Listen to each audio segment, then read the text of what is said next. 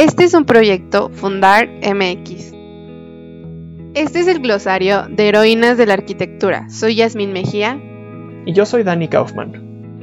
En este espacio investigaremos el origen y desarrollo del papel de la mujer en la arquitectura a través de la historia. Hoy, en nuestro episodio 1, nos encontraremos con dos arquitectas que por las circunstancias del tiempo no fueron reconocidas. Sin embargo, son de importancia en la historia de la arquitectura.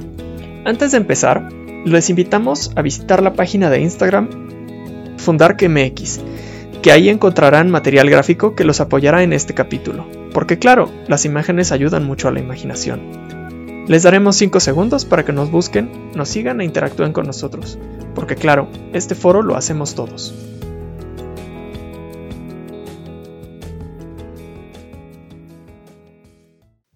Listo, sin más que decir, pido un redoble de tambores que hoy entraremos en la historia de Elizabeth Wilbraham y Plautila Bricci.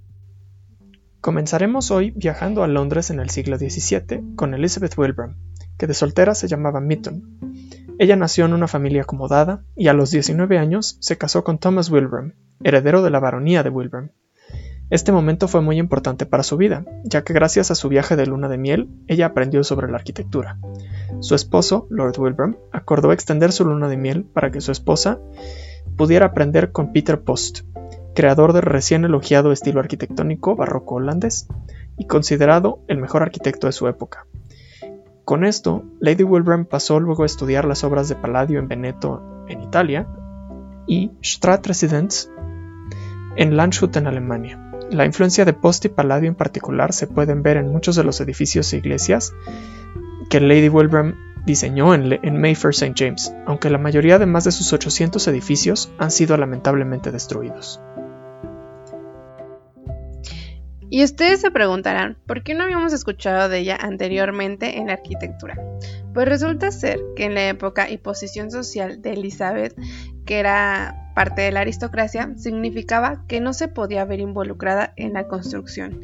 De hecho, en esta época se arrestaban y, encarcelaban a las mujeres que ejercían alguna profesión, imagínense, o sea, casi casi le negaron esa oportunidad de poder resaltar por lo que, con la ayuda de sus alumnos varones, este velo de secretos envolvió su trabajo y diseños que se hicieron pasar como obra de arquitectos masculinos populares del día como Wind y Grant, que eran parte de sus discípulos, mientras que Elizabeth misma fue promovida como una gran patrona de la arquitectura.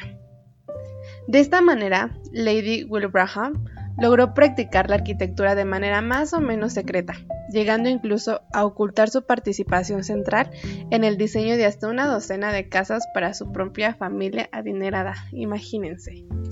Y pues no es hasta 2012 que el libro del historiador estadounidense John Miller, First Woman Architect, finalmente creó el caso de Lady Wilbraham como la primera mujer arquitecta de la historia. En este libro, John Miller aclara el papel de Wren, que era su alumno, no era más que el administrador del sitio de la construcción, supervisando los geniales diseños de su maestra, pues en lugar de ser el diseñador por derecho propio. Justo. Y esta parte a mí se me hizo súper interesante, ya que como no hay algún registro en papel de su autoría, pues sus edificios se investigaron con rasgos de la arquitectura, es decir, un ejemplo, cuando vemos algún edificio, además de reconocerlo, intuimos el estilo de algún arquitecto. Claro está para los, los, profesionales de la historia de la arquitectura, se investigan más detenidamente varias circunstancias que lo acompañan. Pero si lo vemos para algunos mortales que nos encanta la arquitectura y que estudiamos parte de la historia, podríamos decir que si yo veo el puente del Alamillo de Sevilla, sabemos que es de Calatrava, o si veo el Museo del Guggenheim en Bilbao, es de Frank Gehry. Algo así pasa con Elizabeth, pero claramente que con historiadores de la arquitectura más profesionales. Imagínense la escala de investigación. Con base a estas investigaciones, Miller demuestra toda la participación de Lady Wilbraham en Weston Park, señalando que los detalles arquitectónicos inusuales encontrados en la obra aparecieron más tarde en la casa Clifton, que está en Buckinghamshire, y el plano de la casa de Buckingham, que, forma el núcleo del plan del palacio mismo de Buckingham, se parece mucho al de Clifton. Además, la construcción de este de Buckingham House fue supervisada por William Wind, quien, pues gracias a lo que nos dijo Jasmine, ya sabemos que se coludía con Lady Elizabeth Wilbraham para atribuirse mucho el, el mérito de los diseños, gracias a pues la sociedad. Y es súper importante para las mujeres de todo el mundo que los enormes logros de Lady Elizabeth finalmente estén pasando a primer plano. Se está levantando la misoginia que veló el lugar de Wilbraham en la historia de la arquitectura. Pues sí, tienes toda la razón, Jasmine. Es importante levantar ese velo que existía y que no debe existir. Entonces, de Londres, vámonos a Italia. Vamos a conocer a Plautilla Bricci, una arquitecta más que se suma a esta lista de mujeres desempolvadas por la historia. La personalidad artística de Plautilla Bricci ha sido descubierta en los últimos años gracias al trabajo de las historiadoras Consuelo Lollobrigida y Yuri Primarosa. Está considerada como la única mujer que ejerció la arquitectura en el Seicento italiano y quien además practicó con cierto éxito la pintura y las obras de carácter efímero, que enseguida vamos a mencionar. Y es que su conocimiento y talento viene de familia, ya que se crió en un ambiente artístico y literario. Su padre, Giovanni Bricci, era un discreto pintor, mientras que su madre, Chiara Recupito, era pariente de una de las cantantes más importantes del siglo XVII. Claramente la educación recibida de sus progenitores fue la base de su versatilidad creativa, al igual que la de su hermano Brasilio, quien también fue pintor y arquitecto. De su trabajo como arquitecta, sabemos que Plautila realizó dos importantes obras en Roma. La primera fue la Villa Benedetti, cerca de la puerta de San la, en la colonia Junícula. Esta fue encargada por el abad Elpido Benedetti, agente del cardenal Marizzi, Mazzarrino, en 1663 la villa era conocida como el buque, por su forma que recordaba un barco. Il Vascello, como se, le conocía popularmente, fue destruido durante el asedio francés en Roma en 1849 y solo se conserva un aguafuerte que fue realizado en 1761, al igual que varios proyectos de la propia Plautila para el edificio. El uso de las ceralinas, los entrantes y salientes que animan a la fachada y la utilización de diversos elementos, elementos de regambre renacentista nos hablan de la rica cultura arquitectónica de Plautila, que fue capaz de fundir y combinar los, los diversos estilos en su obra de forma satisfactoria. En este caso, a comparación con el caso de Lady Elizabeth, gracias a la guía publicada por el Elpidio Benedetti, en 1667 se le atribuye su trabajo en la decoración de interior con pinturas alegóricas y religiosas. La más importante se llamó Asunción de la Virgen y fue elaborada para el altar de la capilla. Un poco de su trabajo al menos fue reconocido. Sin embargo, los contratos de la edificación y los dibujos y planos preparatorios encontrados en el archivo del Estado de Roma han conseguido demostrar que también fue ella la que proyectó el edificio. ¿Cómo de que no? Y que sí contó con la colaboración de su hermano fue casi testimonialmente.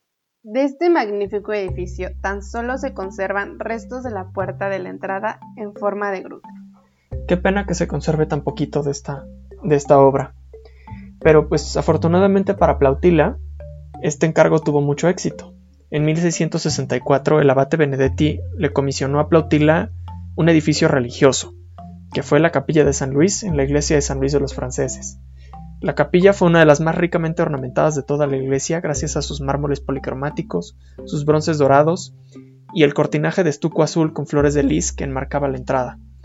Fue inaugurada en 1680 en, esta, Plautila realizó también una, pintura principal para el retablo que representaba a San Luis de Francia y en la que muestra su dependencia por la escuela romana y su composición equilibrada y tranquila.